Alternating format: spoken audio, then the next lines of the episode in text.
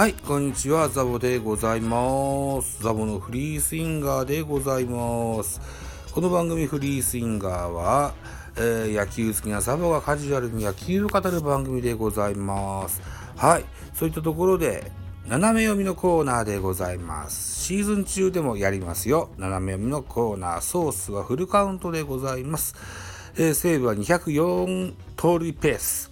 中日ハムは年間19本塁打。セパで発生する異常な成績といった記事がございます。えープロ野球は11日でセパとも対戦が一回りした。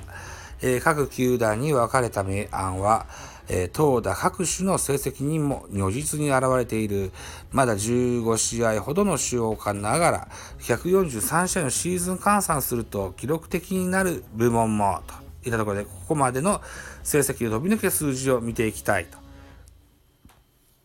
いった記事でございます。開幕から走りまくっているのが西武。14試合を消化した段階で実に20盗塁を記録した。リーグの時点のロッテ、日本ハムは8と比べても倍以上。首位の楽天、2位のソフトバンク、4位タイのオリックスは3と大きく離されている。えーセリーグでもトップの阪神が13という現状だ。シーズン換算すると実に204盗塁ペース。1956年に、えー阪急が記録したシーズン歴代最多277盗塁には及ばないもののプロ野球史上で、えートップのトップ10に入るハイペースで重ねている。内訳を見ると、キャプテン源田壮介が内野手と、ドラフト4位ルーキーの若林学と外野手が共に6盗塁と大半を占めている。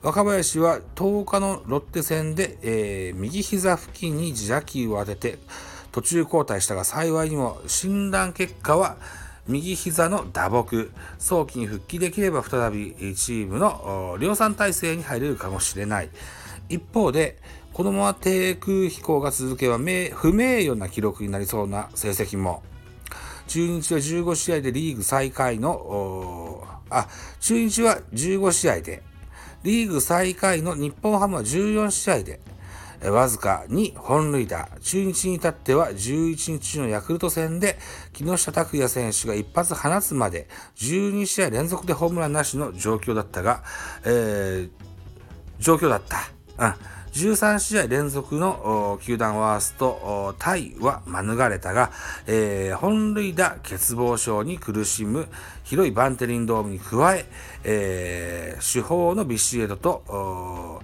上司のコンディション不良で離脱した。あ、主砲のビシエドが上半身のコンディション不良で、えー離脱したのが影響が響くと。日本ハムはシーズン20発、中日はシーズン19発という低水準で推移。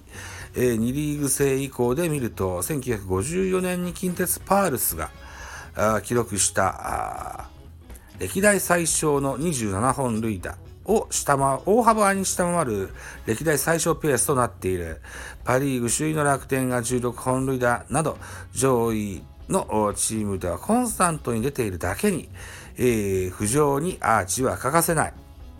投手のチーム成績を見ると、フォアボール数でソフトバンクが75、西武が72と突出、ソフトバンクはシーズン715、フォアボールペースと異常に量産している。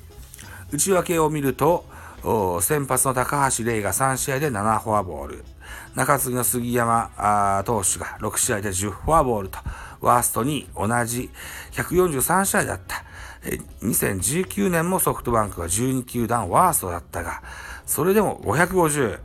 このままの現場で、えーこのままの現状が続けば勝敗も関わってくるケースも出てきかねないと。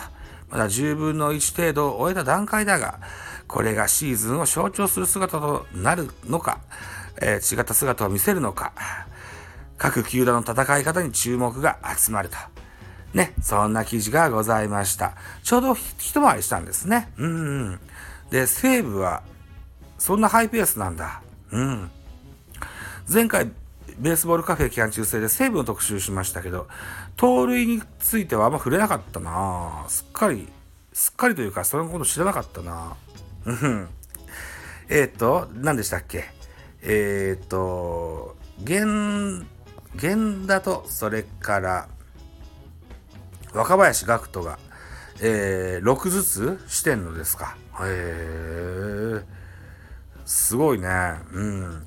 ジャイアンツも今年は、増田大輝の他にも、それから、えーわえー、梶谷の加入で、えー、今まですごく盗塁が少なかったですけど、ちょいちょいと走れるようなケースも出てきてます。うん。足を絡めた野球がジャイアンツもできるようになると。他球団にとっても脅威になることでしょうというふうに思うので、ジャイアンツもぜひガンガン走ってほしいなというふうに思いますと。いったところで、えー、フリースイングはこんな感じにしときましょうかね。はい。もう一本後で撮ろうと思います。さて、お時間でございます。私、ザボスタンド FM の他に、ポッドキャスト番組、ベースボールカフェ、期間中世、えー、ラジオトークポッドキャスト番組、ミドル巨人くん、ノートザボの多分多分など配信作品多数ございます。サブスク登録、いいね、お願いいたします。皆様からのメッセージ、コメント、マシュマロレビューなど、知った激励、応援、メッセージ、リクエストなど、首を長くしてお待ちしておりますよ。よろしくお願いいたします。はい。では次回でございます。どうもでした。